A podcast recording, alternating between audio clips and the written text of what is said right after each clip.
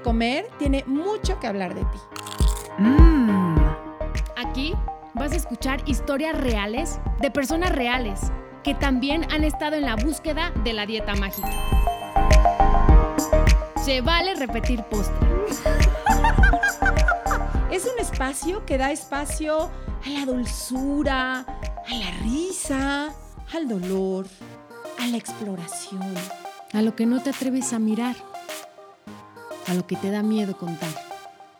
Es un espacio que te da espacio a ti.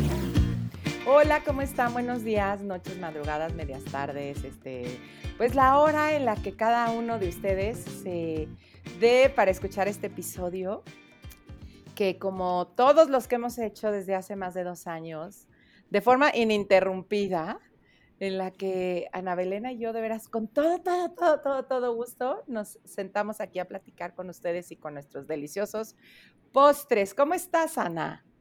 Ay, Adri, pues muy contenta, como tú dices, ya son dos años que se dice poco, pero no ha sido, ¿no? Fácil, ¿no? Vino la pandemia, pasaron como muchas cosas y seguimos aquí y seguimos disfrutando de estos postres que nos vienen a nutrir muchísimo, Adri.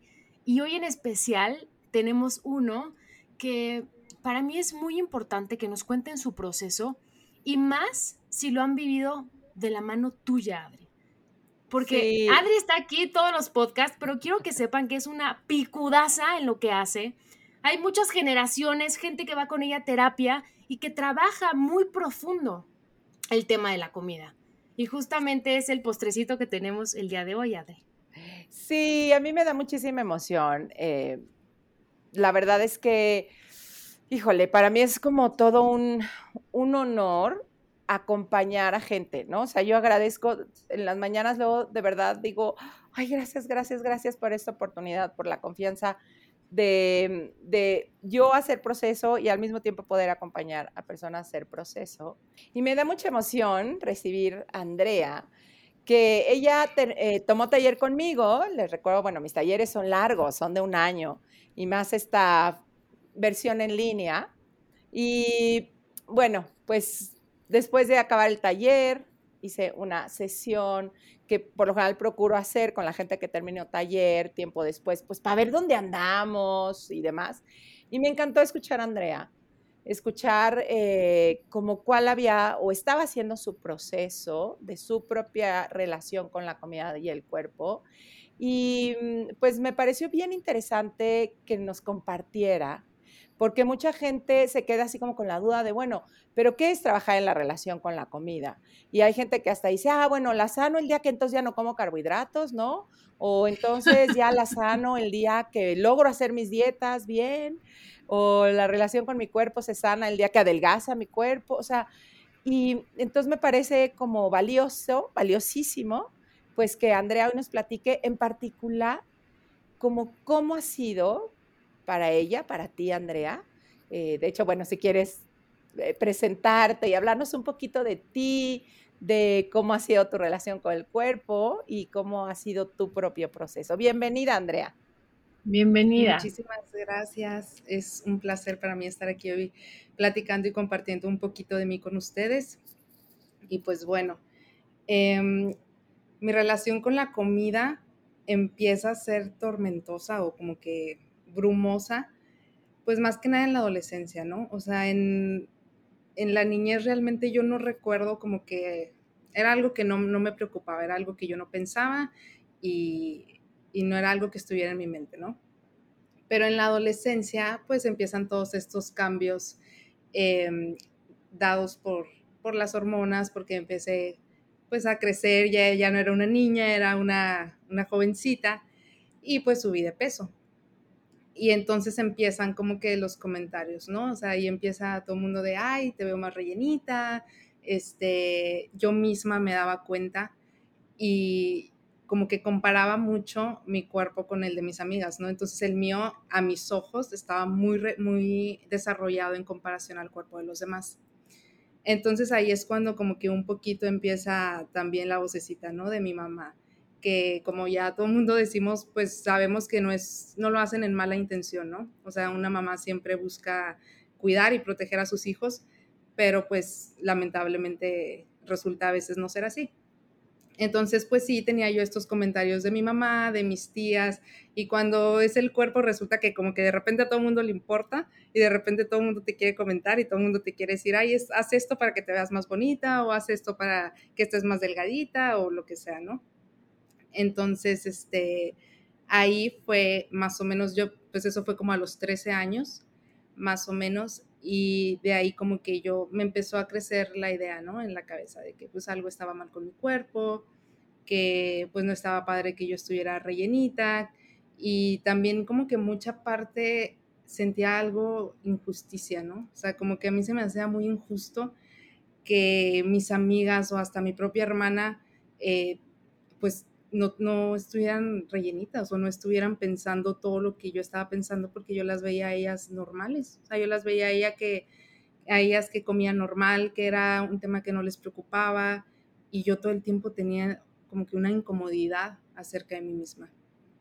Entonces, así estuve por cuatro años hasta que a los 17 ya como que fueron tantos, tantos así los comentarios y ya me hacían, sí, sobre todo pues mi mamá, ¿no? La verdad, como que todos estos comentarios que ya me empezaron a mí a, meter más ideas y a lastimar un poquito más, que yo decido entonces ir con una nutrióloga. Y pues también viendo a todas mis amigas, ¿no? Entonces yo recuerdo que en ese momento tenía una amiga que para a mí en mi cabeza tenía como que un cuerpo asasazo y, este, y ella iba con una nutrióloga y me la recomendó. Entonces esa fue, yo les digo, 17 años, fue mi primer acercamiento con una nutrióloga nunca antes había ido y entonces me pone una, la típica dieta súper restrictiva. O sea, si de que desayuno, rollitos de jamón con queso panela, que odio el jamón, yo así solo me da náusea, o sea, no lo puedo ver ni en pintura, pero pues yo eso desayunaba, ¿no? Y luego en la, a media mañana de que una gelatina, o sea, eran unas porciones irreales, o sea, realmente irreales, pero, y esto lo descubrí ya un poquito después, como que algo muy marcado en mi personalidad como que yo soy muy buena siguiendo reglas. Y entonces cuando a mí me decían de que desayuno 9 de la mañana, o sea, 9 de la mañana en punto, yo estaba desayunando. Y de ahí contando las horas para que dieran las 12, que era mi snack. Entonces a me acuerdo que me estaba muriendo de hambre así horrible. Y así como que contando los minutos para, para ya comer algo más, que era mi sabrosísima gelatina de agua, ¿no? Sin azúcar. Entonces, este, la hice tan, tan, tan estricta que pues obviamente me fue súper bien, o sea, me fue perfecto, cada que iba, iba yo creo que cada 10 días con la nutrióloga y me felicitaba siempre, ¿no? De que bajaste dos kilos, dos kilos y medio, a veces bajaba hasta tres kilos en 10 días. Total que en tres meses, o sea, yo me aventé, yo bajé 13 kilos. Y, y, pues supuestamente ya había llegado a mi peso, pero pues obviamente yo en ese momento yo quería más, ¿no? Entonces en mi casa, entonces ahora era al revés, ya no me decían de que, oye, qué rellenita te ves, este, come menos, ahora era, oye, te ves muy delgada, parece que estás enferma, pero a mí no me importaba, o sea, yo era, o sea, yo en mi cabeza tenía que yo quería ser súper delgada, pero no, o sea, como que no me di el límite hasta dónde llegar, porque recuerdo que todavía ya la, misma nutrióloga me ponía como que cosas más flexibles, y esto flexible me refiero a dos rebanadas de pizza un fin de semana o algo así, o sea, días libres, como que la comida libre que normalmente te ponen, yo jamás la hice. Entonces, cuando me empieza a poner pizza, como que hacer, querer hacer más flexible eh, el menú o mi dieta, yo no, o sea, yo no quería. Yo seguía repitiendo las dietas súper restrictivas que tenía antes. Entonces, estuve así aproximadamente por pues, los tres meses que, que les comento y de repente llega un día, o sea, se juntó el, se llegó el cumpleaños de mi hermanita y ese día yo dije, bueno, pues ya todo el mundo me ha dicho que estoy súper delgada, que ya coma algo, pues voy a, voy a ir a, un restaurante con mi familia y quiero, quiero comer algo rico, algo que no sea de la dieta, pues por primera vez en cuatro, en tres meses, ¿no? Entonces voy y yo sorpresa, o sea, ese fue mi primer atracón. O sea, claro que después de esos tres meses tan restrictivos que yo tuve, por fin puedo comer algo, o sea, normal, y yo me dejé ir. O sea, yo no podía dejar de comer, pero no podía. O sea, ese día yo me acuerdo que llegué, fui al restaurante, o sea, comí hasta lo que no, o sea, que quedé llenísima y tal, llegué a mi casa a comer más. Y yo no sabía qué era eso, o sea, digo, yo me acuerdo que ese día solo recuerdo que pensé, híjole, perdí el control, o sea, se me fue la mano. Pero de ahí, claro que empezaron a haber muchos más episodios, pero ese lo tengo, o sea, perfectamente claro cuando fue el primero y fue ese.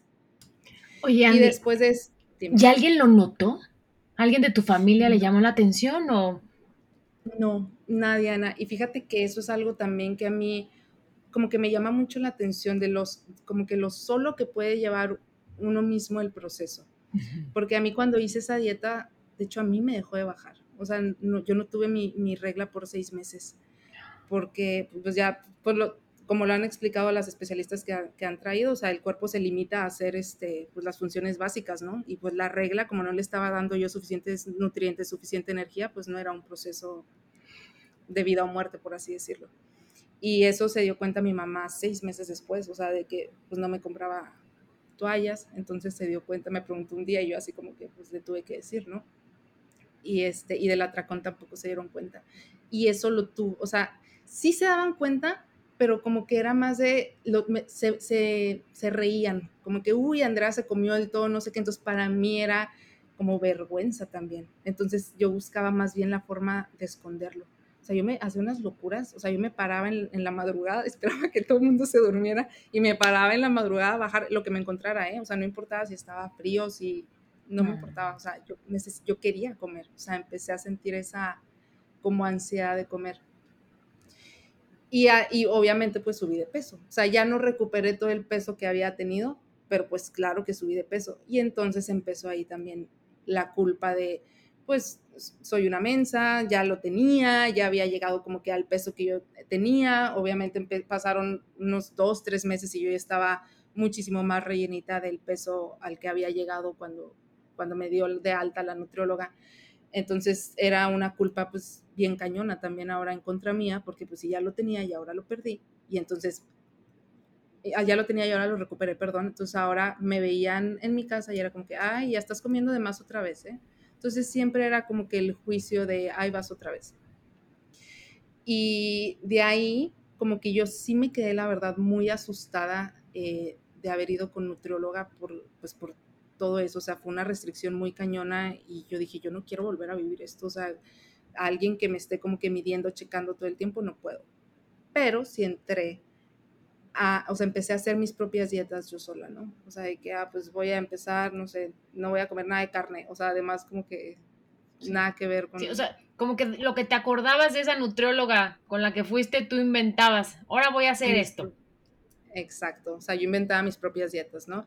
Y pasé años así, o sea, eso te estoy hablando fue a los 17 años, hoy tengo 27 y pasé toda mi universidad así, este, y no, o sea, no me daba cuenta. Sí tenía periodos en los que el atracón bajaba. O sea, habían, por ejemplo, un año en donde había estado como que más leve, como que a mí me valía y no me cuidaba tanto y sorpresivamente, o sea, tampoco era como que, oye, subí de peso de una manera, o sea, increíble. O sea, no, dejaba de repente de cuidarme y la verdad me valía.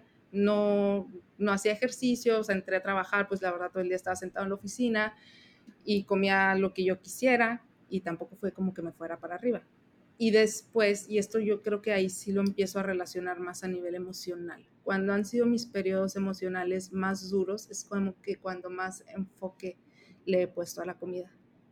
Más quiero como que, ay, pues a ver, empezar a cuidar esto, como que es mi salida, ¿no? Es como mi solución tal vez a un problema que yo esté viviendo en algún momento. Y en los periodos en donde más estable he estado, no tengo la necesidad, o sea, no he sentido la necesidad como de cuidar esa parte de mi vida. Y entonces pasa el tiempo, todavía estuve, tuve la oportunidad de irme a estudiar y trabajar en, Canadá. Claro que no disfruté ese viaje porque yo no quería salir, porque pues todo el mundo iba ya a probar, a salir, a tomar, a probar comidas diferentes y yo pues yo no quería, o sea, a mí me da un miedo regresar también a México pues pasada de peso, ¿no? O sea, me da un miedo y de hecho me acuerdo muchísimo que uno de mis amigos cuando regresé, lo primerito que me dijo fue, ay, regresaste igualita, no subiste de peso. O sea, como que sí también es algo que todo el mundo espera siempre y qué tristeza de, o sea, me fui a un lugar padrísimo, viví una experiencia súper padre, conocí un montón de cosas y lo único que se te ocurre así como que decirme o aplaudirme es, oye, qué bien, o sea, felicidades, ¿no? No subiste de peso. Sí, qué fuerte es eso.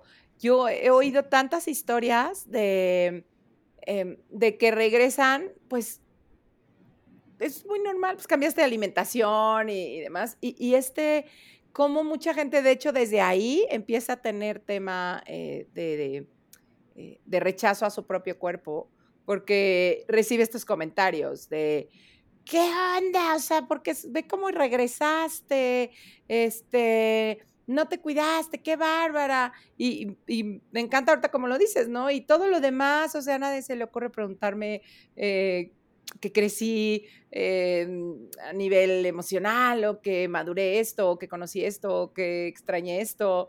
Qué fuerte, ¿no? Y que como tú dices, te hayas como limitado, me llamó la atención cuando decías esto que has descubierto como de la obediencia, ¿no? De como cuando entras en estos periodos de obediencia, este, cómo puedes también distinguirte ahí, ¿no? De, me voy a obedecer muchísimo, voy a seguir las reglas y entonces no me voy a divertir y no voy a salir y qué fuerte. Sí, y fíjate, y eso lo veo en muchos aspectos de mi vida, ¿eh? Y ahorita, o sea, cuando, bueno, a ver, voy a continuar la historia como que desde esa parte yo regreso a finales del 2019 y pues en 2020 entra lo de la pandemia y todo eso, ¿no? Entonces, para mí como que el regresar, yo no estaba tan segura de regresar a México, entonces fue como un, ¿qué estoy haciendo? O sea, pues la verdad, mis papás están en otra ciudad, yo estaba aquí solita y no tenía realmente quien me sostuviera o quien me dijera, tranquila, mira, o sea, siento, yo no me sentí entendida por nadie en ese momento, porque yo sentía que nadie estaba viviendo como que otra vez el regresar y el, y el no manches, o sea, hice lo correcto en haber regresado o me, me debía haber quedado. Entonces, en ese momento estaba yo también en una relación aquí en México, que fue parte por lo que regresé, que la verdad era una relación muy tóxica, muy, muy tóxica. Pero pues yo como que lo tapaba, lo tapaba también, no lo quería ver. Entonces, con lo de la pandemia y eso, me encierro yo mucho en mi casa y ahí empieza otra vez el periodo de atracón. Pero fue una cosa que yo dije, Dios mío, ¿qué es esto? O sea, era muy seguidos, muy seguidos y de verdad que no, o sea, no lo podía, se me salió completamente de las manos. O sea, estaba yo en mi casa viviendo sola, me asusté un montón como que al principio por todo este rollo de, de esta enfermedad, no quería salir, no quería ver a nadie. Entonces, error, sí, me encerré mucho yo misma en mi cabeza y yo sola. Y pues mi única compañía, por así decirlo, era la comida. Y sí, me hacía sentir mejor. O sea, la verdad me hacía sentir mucho mejor. Y entonces un día, ya tenía yo como dos o tres meses, o sea, así con esta rachita de atracón tras atracón tras atracón, estaba escuchando eh, un podcast en donde tú estabas, Adri, de invitada, y, este, y ahí fue donde escuché de tus cursos. Y ahí fue donde no de tus cursos, perdón, del podcast. Y yo dije, qué interesante, o sea, como que me llamó la atención lo que dijiste. Y dije, voy a buscarlo. Entonces me salgo de ahí, lo empiezo a buscar en, en Spotify. Y cuando escucho el primer episodio dije, ay, o sea, me estaba escuchando a mí misma. O sea, de verdad me estaba escuchando. Y seguí escuchando, escuchando, escuchando los, los demás episodios. Me los aventé todos bien, o sea, los que llevaban hasta ese momento súper rápido. Pero haz de cuenta que estaba escuchando en muchas de las historias que contaban partes mías. Y hoy me llama mucho la atención que digo, como no se me ocurrió que pues no era la única que estaba pasando por esto, ¿no? Pero de verdad no se me había ocurrido. O sea, para mí fue encontrar como, wow, otro mundo, un mundo en el, en el que habían personas que, que tal vez sí me entendían. Entonces me acuerdo que ustedes empezaron también con lives en ese momento y yo entraba y los veía todos, que eran los martes en la noche. Le escribía a Ana también un mensaje que de agradecimiento porque, o sea, yo no yo no podía creer que estaba escuchando algo tan parecido a, mi historia. Y fue cuando empecé tu curso, Adri. Y pues la verdad para mí ha sido, yo creo que ahí comenzó mi, pues mi proceso. O sea, mi, mi proceso comenzó contigo, contigo, Adri. Y yo recuerdo que antes de, comenzar en tu taller, yo tenía mucho miedo y me acuerdo que te escribí en un correo de que ya me inscribí, no sé qué, y te puse, la verdad, no sé qué venga, tengo mucho miedo, pero va y tú me dijiste que no, tranquila, todo a su tiempo y todo con calma. Y así fue. O sea, sí recuerdo que habían momentos el año pasado que, que, estaba, que estaba contigo en que decía de repente como que no, es que, y es que no es que estoy retrocediendo, es que, pero no, o sea, realmente han sido pasos tal vez que uno ve chiquitos, pero no lo son. Y hoy los veo y todos han sido como que un caminito a traerme a donde estoy el día de hoy. Y sí, como dicen ustedes, es una, es algo que no se termina. O sea, yo hoy no puedo decir ya no tengo ansiedad o ya no tengo de repente ganas de, darme un atracón porque los tengo. Pero de verdad, y como te comentaba yo el día que, hablamos, Adri, este, esta última vez, no ha sido con la misma intensidad y he tenido, no sé cómo decirlo, o sea, no quiero decir el poder, porque no es el poder, pero he tenido como la, la forma de parar un momento y decir qué estoy haciendo. O sea, ¿de dónde viene esto? Y hay veces que hasta ya estoy así como que, y me doy cuenta de que traes, o sea, traes algo. O sea, estoy agarrando, no sé, un puño de algo, un puño de papitas, un puño de lo que sea, digo, traes algo, ¿qué es? Y no las suelto todas. Puede que deje la mitad en ese momento y me quedo con la otra mitad y me las como. Pero ya es como que ver desde dónde. Y también a raíz de eso, cuando dejé de ponerle tanta, tanto foco a la comida, no tienes idea de la cantidad de cosas que empezaron a salir.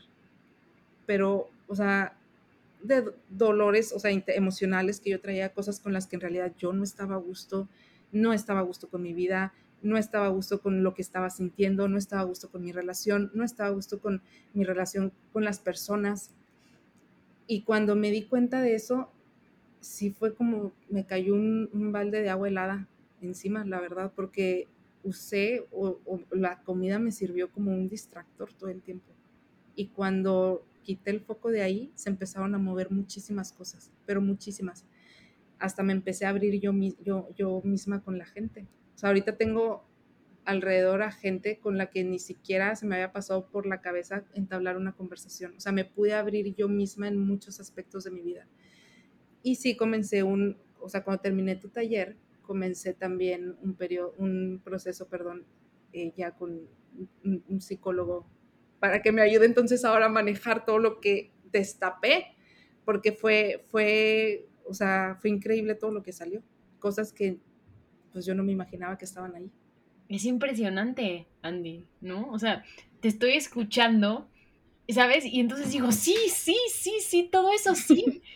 O sea, uno es, ¿cómo nos da, no? Cuando estamos como en este círculo vicioso de los atracones, ¿no? Como que no tenemos la capacidad de ver y jamás nos pasa por la cabeza que alguien más puede estar pasando por algo igual que a nosotros, ¿no? Y, cuando escuchas que a alguien más le pasa, a mí me pasó con, en ese momento con mi mejor amiga, entonces es una identificación tan profunda, decir, ¡Ah! tenemos algo tan fuerte en común, ¿no? Y escuchar todo, todo lo que has trabajado, digo, sí, sí, yo también he trabajado todo eso. no es, es como tú dices, es un proceso que Adri lo dice mucho, muy largo, no, pero es paso a pasito, ¿no? Y te vas encontrando cada vez con más cosas que uno tiene que ir trabajando, pero es, es un trabajo bellísimo, porque trabajas contigo y vas, ¿no? Como que te vas amando mucho más, y vas viviendo de otra manera, como mucho más plena. Es un trabajo maravilloso. Sí, de hecho yo ahorita no me reconozco. O sea, como empecé, o sea, si yo, porque así como dice Adri también, que me acuerdo que comentaba en uno de los episodios que un día dijo, no, es que si esto es la vida, entonces yo, o sea, paso, o sea, yo no quiero así. Llegó un punto también en el que pues yo sentí eso, o sea, dije, no puede ser, es que, o sea, tengo 25, 26 años y esto es ahorita, o sea, no puedo estar viviendo con esto toda mi vida. Si a mí me hubieran dicho en ese momento que yo iba a llegar a este punto en el que yo sé que todavía no es perfecto y probablemente nunca lo va a hacer, o sea, es que igual y ni siquiera, la verdad, no me lo hubiera creído. Porque si estaba, pues, en, un punto muy, muy bajo donde desconocía completamente qué era lo que me estaba pasando. No tenía forma, no tenía ni pies ni cabeza, era, era una, una bola, era algo revuelto que, que sí necesitaba, o sea, es que yo sí necesitaba ayuda. Sí, sí necesitaba que alguien me dijera, mira, ven, que me agarrara la mano y me dijera, es por aquí. Y está bien eso que estás sintiendo y está bien eso que estás pasando.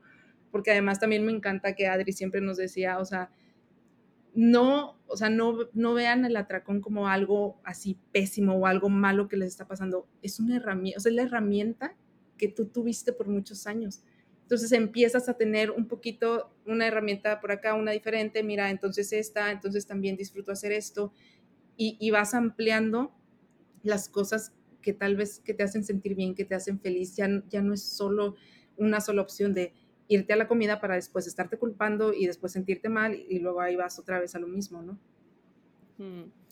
Oye, Andrea, y, me llama la atención porque de hecho lo platicábamos, ¿no? Y pasa, pasa de pronto en los talleres, que, que sí, es como, ¿qué hago aquí? Ya siento que estoy retrocediendo, no avanzo, porque Teo, venimos mucho con esta idea de, de yo ya tendría que estar dejando de comer o yo ya tendría que em, este, no preocuparme tanto por mi cuerpo, yo ya tendría que eh, no estar comiendo estas cosas que, sé que me hacen daño, o yo ya tendría que, ¿no? ¿Y, qué, te pasaba? Cuando, o sea, cuando llegabas a estos lugares, como, ¿qué te hacía quedarte? ¿Qué te hacía de pronto eh, ver que, que quizá podría haber algo más? Sí lo tengo muy, o sea, sí lo tengo como que muy marcado eso, muy identificado.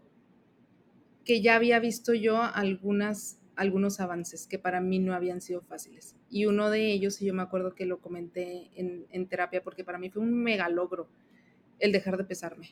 O sea, porque yo era algo que hacía diario. O sea, yo me levantaba y lo primero que iba era a la báscula y dependiendo del número, pues depende eso, así iba a ser mi día, ¿no? Entonces yo me acuerdo que ahí, o sea, yo tenía años haciendo eso, años, y cuando dejé de hacerlo, para mí fue como que, wow, o sea, fue un súper mega logro que yo me aplaudía y yo me acuerdo que también tenía una hojita cuando estaba tomando tu, tu taller que iba escribiendo, cuando de repente me daba cuenta de alguna cosa que ya no hacía o que había, o que entonces, o que sí hacía mejor, la anotaba y eran como que cosas muy chiquitas, como tal vez para alguien es una tontería no pesarte diario, para mí no lo era, o sea, para mí era un paso muy grande, entonces yo iba anotando como que esas cosas y en los momentos en los que de repente sí tenía días en los que sentía de que no, es que siento que no estoy avanzando o hoy tuve un atracón otra vez, no, es que esto no está funcionando, cuando veía la hojita en donde tenía ya anotado lo que sí había podido hacer ya, era como, no, sí estoy bien. Era como una confirmación, una reafirmación para mí de que estaba haciendo las cosas bien. Eso y, ay, es que la verdad tú sí me enseñaste, Adri, mucho a ver como con cariño y compasión un atracón.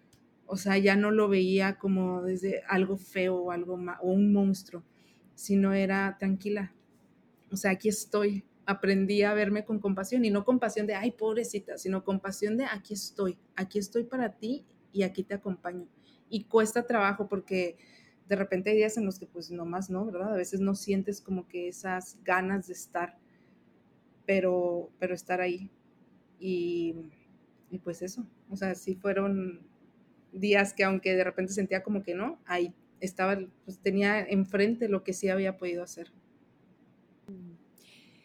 Y tú decías hace ratito, como cuando estamos en estos lugares, y, lo mencionaba también Ana, nos sentimos tan solas, nos llenamos entre de vergüenza, de miedo, es como si, no sé, yo sí lo describo cuando he estado ahí, como, como que el mundo no está para mí, ni yo estoy para el mundo, este, nos encerramos creo que el hacer trabajo, y sobre todo en grupo, por eso a mí cuando me preguntan, ¿qué hago? ¿Terapia individual o grupo? Les digo, mira, lo que quieras en terapia individual, podemos ver muchas cosas, pero a mí el trabajo en grupo me, me parece una joya, porque, y no sé si fue, si, si, si lo compartes, Andrea, el simple hecho de estar en un espacio, como sintiendo esto que hemos sentido, eh, doloroso, de soledad, de vergüenza, y voltear y vernos acompañadas de alguien más que están ahí,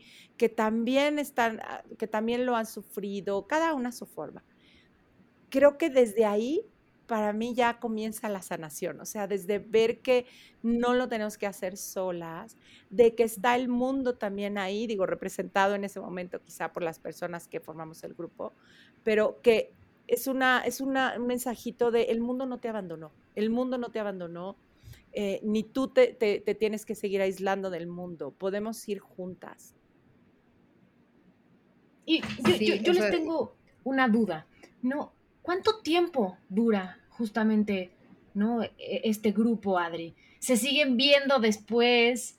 Eh, ¿Cómo es cada una, cómo vaya sintiendo, va contando su experiencia?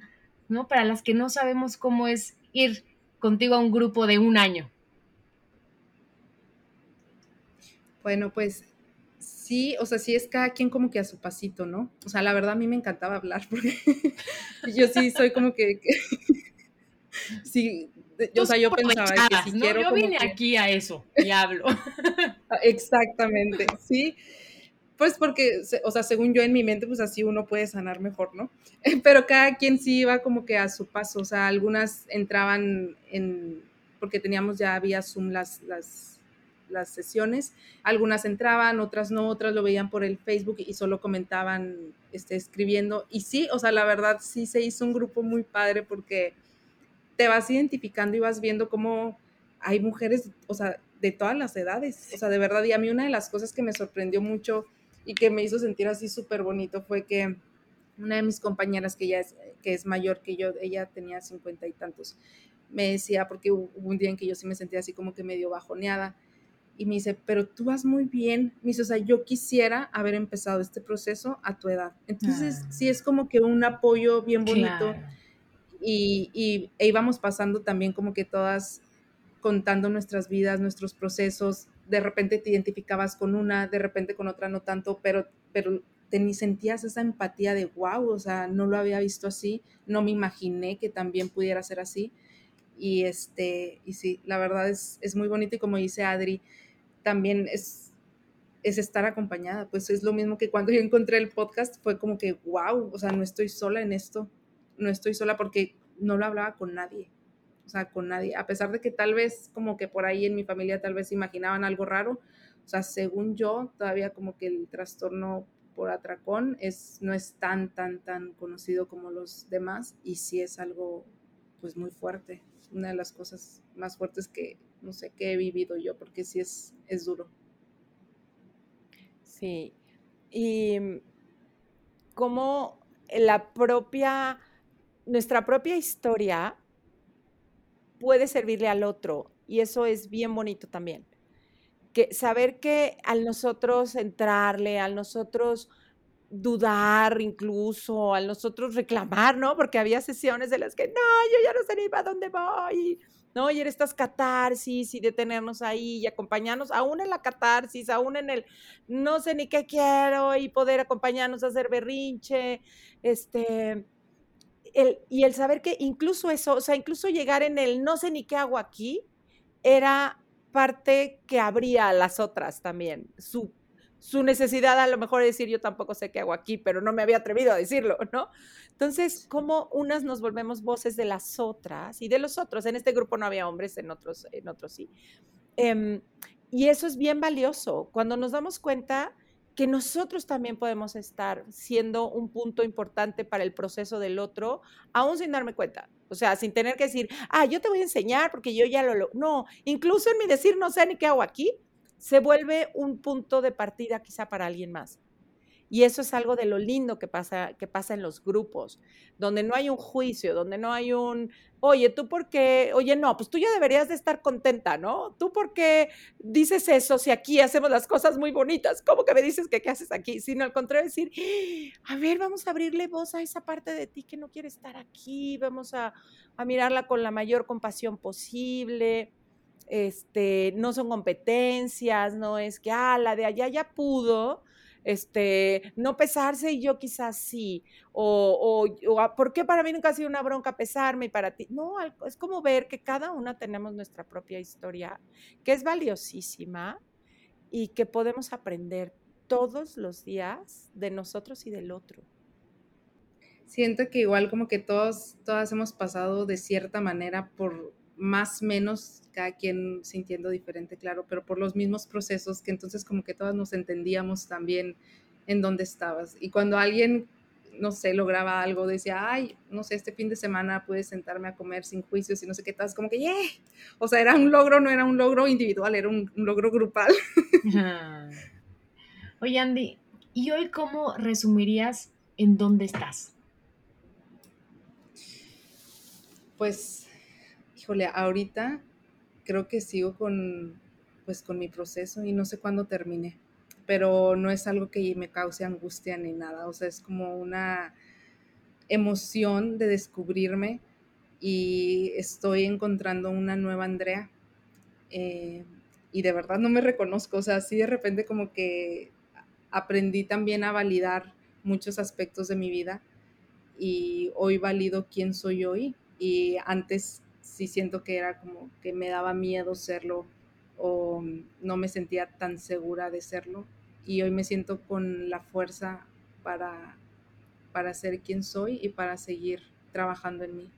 Y pues con el proceso que estoy llevando ahorita ahora terapéuticamente también, viendo todo esto que, que como les comento, pues destapé después de que me di cuenta que lo estaba cubriendo con algo, con algo que realmente no era, no era el punto.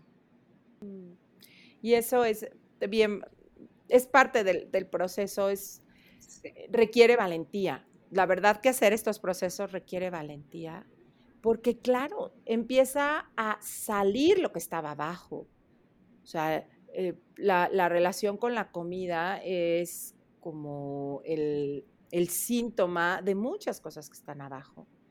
Y, por eso a veces nos cuesta trabajo salirnos de ahí y mantenemos como la esperanza de que no, a ver si logro la siguiente dieta o si ahora sí bajo de peso o si lo voy a lograr. Y en el fondo es una forma de seguir medio nadando y manteniéndonos a flote porque nos da terror ver que abajo de eso había muchas otras cosas. Sin embargo, cuando nos damos la oportunidad de empezar a mirar esas otras cosas, que aparte, como dice Andrea, salen muy orgánicas, ¿no? No, no es como que este de, tenga yo que forzarlas o que de un día a otro me van a explotar todas juntas, o sea, van saliendo como muy orgánicas, muy, muy poco a poco, muy a nuestro tiempo, pero cuando las podemos ver y las trabajamos, sí es como, wow, gracias, se va, se va liberando, se va recuperando poder, como decía Andrea, y se vuelve un proceso constante, continuo, que además así es, la vida es un proceso continuo, pero me encantó ahorita, como decías, Andrea, donde ya ni siquiera estás como esperando a ver a qué hora va a acabar, sino así es. Y te va dejando ver más cosas y, y de pronto vas descubriendo nuevas facetas tuyas. Y eso es lo fascinante de hacer este, estos trabajos. Y por eso yo te agradezco tanto, tanto, Andrea, eh, que te hayas permitido compartirte. Y no sé si quieras como decir algo más, algo más que le quisieras compartir a la gente que nos esté escuchando.